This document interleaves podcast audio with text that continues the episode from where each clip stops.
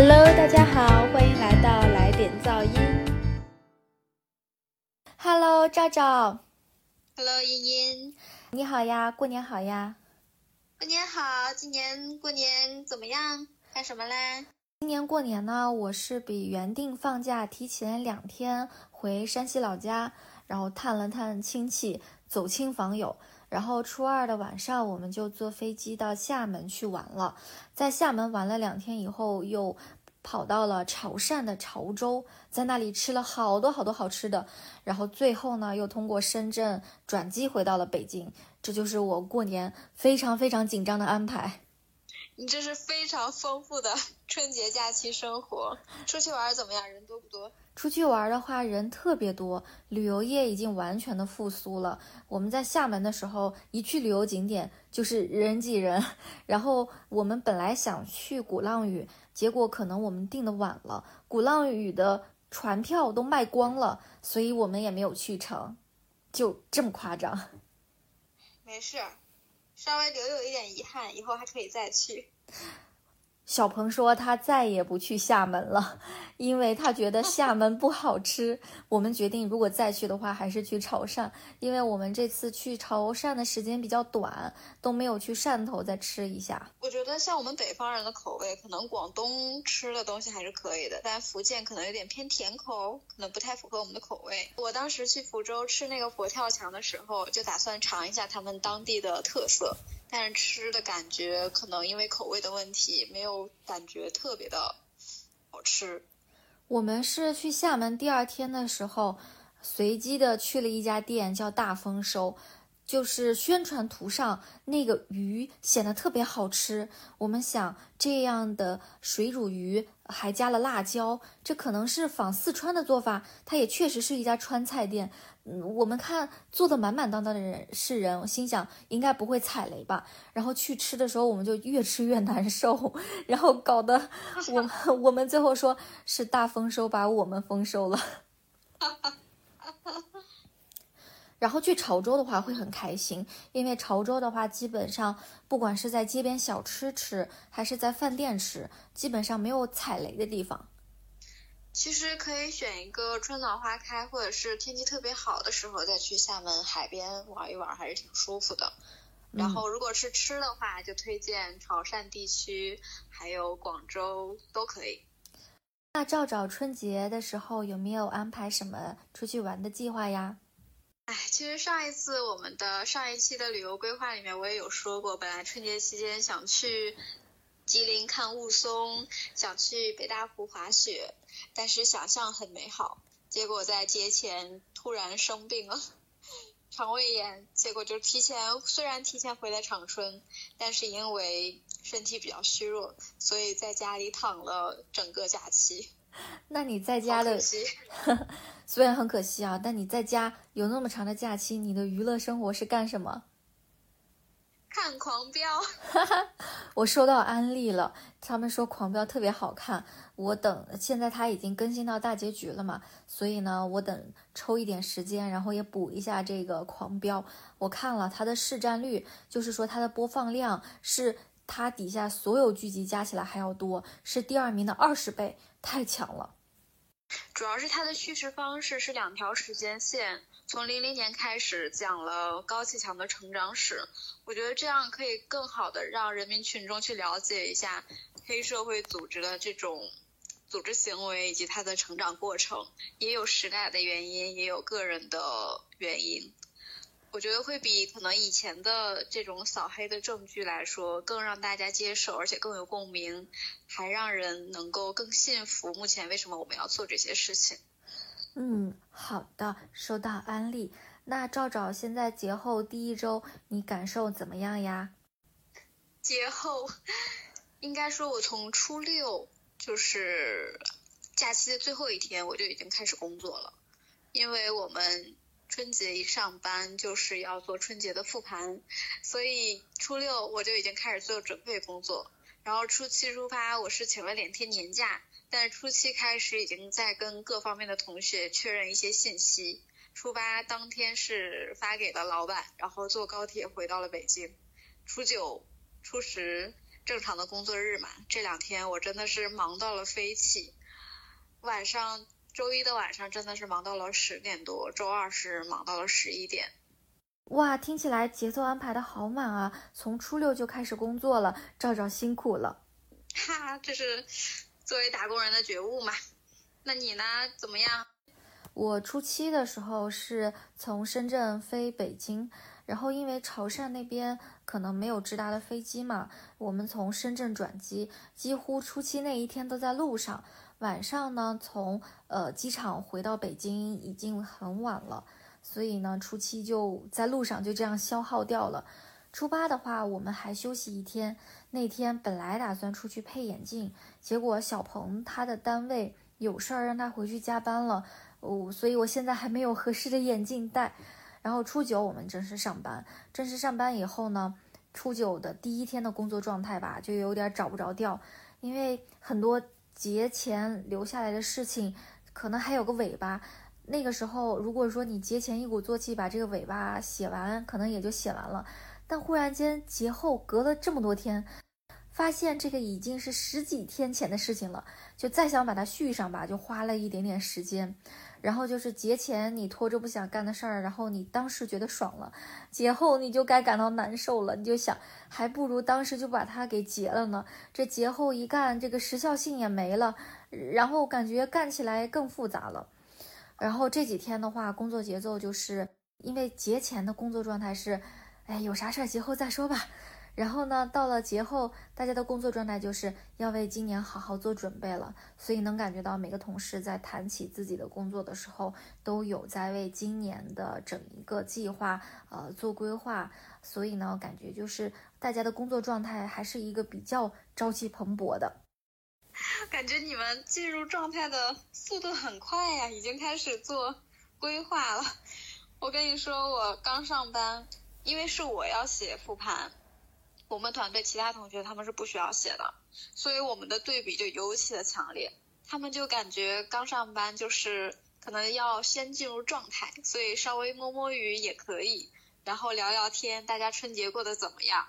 然后晚上再出去彼此一起约个饭。他们也叫我了，可惜我还要刷数据，还要写复盘，所以我只能点一个外卖，一边吃晚上一边在那儿写报告。特别惨，就是对比非常的明显，他们都非常的同情我。赵赵在工作中挑了大梁，没办法，在团队中要承担起这种横向的责任的时候，那就需要去做这些事情。而且我们老板这周还休假，虽然他休假，但是工作我们真的是一点没少干，还要时刻跟老板保持沟通。毕竟这个复盘的汇报是汇报给老板的老板。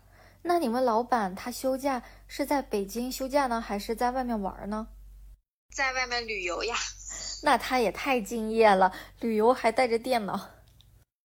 是呀，我们毕竟对吧，要为这个业务和工作负责。虽然是假期，但是假期中工作也是非常普遍的常态。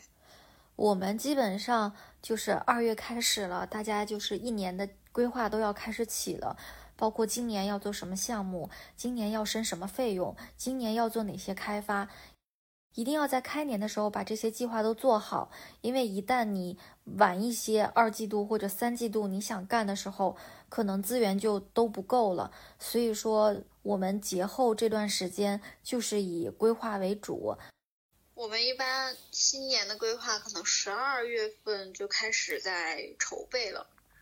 然后现在按道理应该已经是出方案的阶段，可能是因为我做横向，可能纵向的一些项目会稍微比同组的同学会稍微慢一点，这也是我会吃亏一点的地方。但是做什么都会成长嘛，要这样安慰自己。我们节后没有完全进入状态，还有一个原因是我们有元宵节的联欢活动，是线上联欢，所以各个部门需要录一些节目的视频，所以呢，我们还花了两个下午晚上的时间来做节目的排练。哇塞，不愧是金融行业哦，真的是大家完全不一样，我们根本就没有什么元宵的氛围，或者是。要准备的事情，顶多群里面 HRBP 说一句元宵节快乐，然后发一个图片。我们去年这个晚会呢是定在了过年，但是今年的过年吧，大家可能提前放假的缘故，基本上都回老家走的比较早，所以才推迟到了元宵节举办。不错不错，感觉特别棒。说到元宵节，我就好怀念我们以前有寒假的日子，因为在我们老家元宵节是有一些灯会的活动的。但是在北京，可能我还不知道元宵节到底该怎么安排，怎么有没有这样的一些夜市让我们过去玩啊？哦，这个我也不了解。到现在周日是元宵节，周日我还没有任何安排，也不知道要干啥。我想的是周日的时候要不要再去潭柘寺祈福一下？我觉得你们可以考虑，过年嘛。在正月的日子里面去一趟寺庙祈祈福，求一下一年的希望，我觉得还是蛮有一些仪式感。嗯，好的好的。我一下想到，其实，在东北，在我们老家，一般来说都是元宵节过后，大家开始就是正常的去上班。元宵节前其实都是稀稀拉拉，就是有的人可能上个班打个卯就走了。但是今年就特别奇怪，今年竟然从初七，就是第一天上班的日子，长春竟然堵车了，啊？为什么？非常的尤其反常，我跟你讲。对呀，为什么今年这么早？今年应该也很冷吧？对，其实今年因为春节过得比较早，其实赶上了比较冷的时候，像春节期间都零下二十七度。但是今年上班大家热情高涨，我猜测还是因为疫情突然放开，大家都希望新的一年能够红红火火，早早赚钱。哦，对，红红火火。今年我也有很强的一种干劲儿，我觉得应该在事业上面要冲一冲，因为整个大环境大家应该都是一种向上的势头。大家都希望就是过了这三年之后，新的一年崭新的开始，然后能够开启。美好的生活，嗯，那也想问一下赵赵，关于新的一年有没有什么计划和目标想和我们分享呀？新的一年的话，其实，在工作上，因为我去年刚换了工作嘛，所以今年就是希望工作上能够继续保持稳定的一个状态，嗯，然后能够承担更多的项目和责任，然后收获更多的成长。然后让自己也沉淀下来，毕竟到了这个年纪，其实沉淀沉淀，然后才能够未来能够做好准备，能够收获更多嘛。那除了工作方面，其实今年更重要、非常重要的就是感情生活方面。今年真的是过年被催了好久，所以今年可能尤其要注重情感这一方面。嗯嗯，今年好好相亲吧。对，今年的。首要 top one 第一要务，相亲，哈哈。等等我有过相亲经验的时候，我们来一期相亲经验的分享。好的好的，期待赵赵的分享。嗯，那依依呢？我刚刚听你说今年很有干劲，今年有啥打算或者规划吗？去年其实我在工作上的话是受了挺大阻力的，这个阻力主要在于。我刚入一个新的工作环境，很多事情完全不知道该怎么做，因为这是一个全新的一个项目，也没有人会指导我，会告诉我该怎么做。然后经过去年一年的这个跌打滚爬和摸索，然后基本上年底的时候已经很清楚这个事情该往哪些方向走。所以说今年的话，应该就是把去年的构想，呃，想做但没能做成的事情，放在今年去努力做一做。所以说就是在工作上，相当于从一个。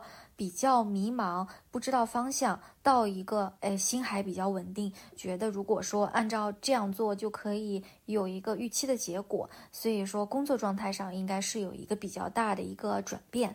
然后在生活上呢，今年的话呢是想自己在开拓更多的兴趣。然后去年其实下半年的时候，在生活上的兴趣我几乎就什么都没有去开拓了，不管是之前常去的剧社还是轮滑。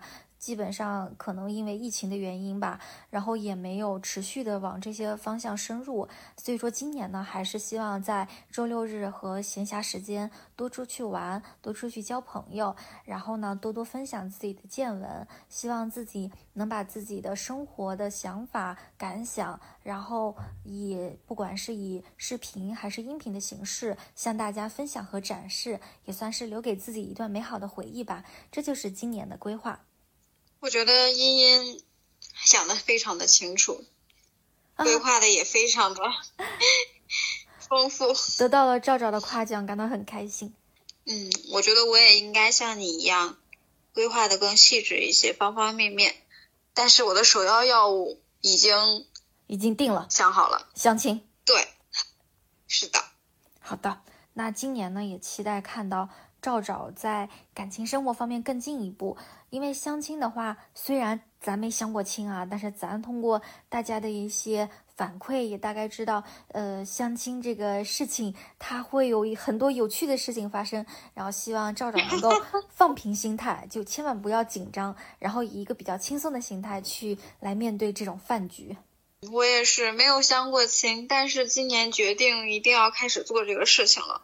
我打算把这件事情当做一个项目去运营。我打算先写出来一个项目规划，定一下我的目标和我的渠道以及阶段性的目标。赵赵太厉害了，果然在互联网积累了很多的有用的方法论，可以迁移到我们的生活中来。哎，主要是。咱这不是尽量把不擅长的事情转化为擅长的事情去做吗？希望能够有一点点阶段性的胜利。嗯，好的好的，那新的一年我们两个都加油，好吧？好的，其实我们也可以立一个 flag，就是新的一年我们规划的这些事情，等到年底的时候，我们可以再看一看今年我们到底 完成了什么。收获了什么？那请赵赵先例。我已经想好啦，可以跟你分享一下。我的最高目标就是能结婚，但是我觉得这个目标很难达到，可以分几层，看能达到几层的目标。你不会说你今年要结婚吧？那我下巴壳子都要掉了。哈哈哈！如果按那个。阿里的绩效标准就是三点七五，就是能结婚。嗯，三点五加就是找一个能结婚的男朋友。嗯，三点五就是找一个能相处的男朋友。嗯，我觉得能达到三点五我就很厉害了。好的，好的，好，那是这个就是赵赵的 flag，然后我的 flag 的话呢是希望呃。我的产出能够得到认可，不管是工作上的还是分享上的。那分享上的肯应该就是粉丝量的积累吧。我希望任意一个平台的粉丝量的积累能突破一千，就不是很大的目标，就很小的一个目标了。那我们今年 flag 已经说到这里啦，那我们年底一定要一起复盘哦。嗯，好的。那我们今天就到这里啦。好的，再见喽。好的，再见。